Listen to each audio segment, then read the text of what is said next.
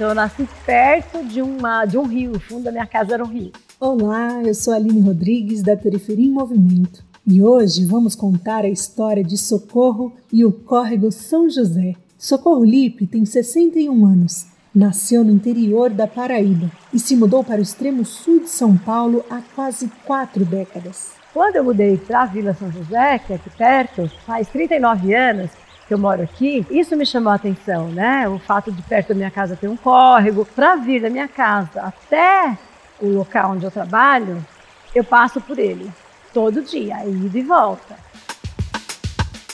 Formada em biologia e professora da Universidade Santo Amaro, a Socorro começou a monitorar a qualidade da água do córrego São José com estudantes. O monitoramento voluntário faz parte do projeto Observando Rios, da Fundação SOS Mata Atlântica, então a gente monta o um grupo com os alunos da Unisa, né? E vem uma vez por, por, mês. A gente vem uma vez por mês aqui, tem uma maleta do SOS, a gente desce até o rio, coleta essa água Renalda limpa, né? E a gente faz o monitoramento todinho aqui.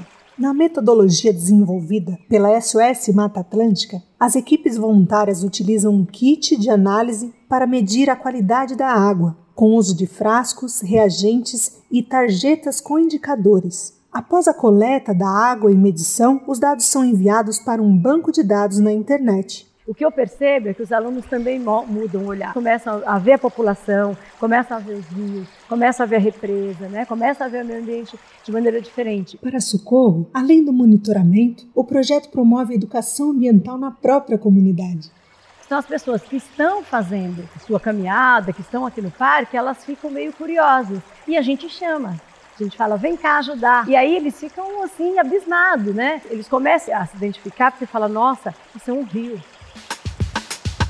Agora eu já sei que a água é importante, que o córrego São José tem uma nascente, que o córrego São José é, deságua na represa, que é a água que eu bebo. Então, o monitoramento acho que tem mesmo, trazer a população para saber desses dados, tomar conhecimento desses dados, e isso nos forma politicamente.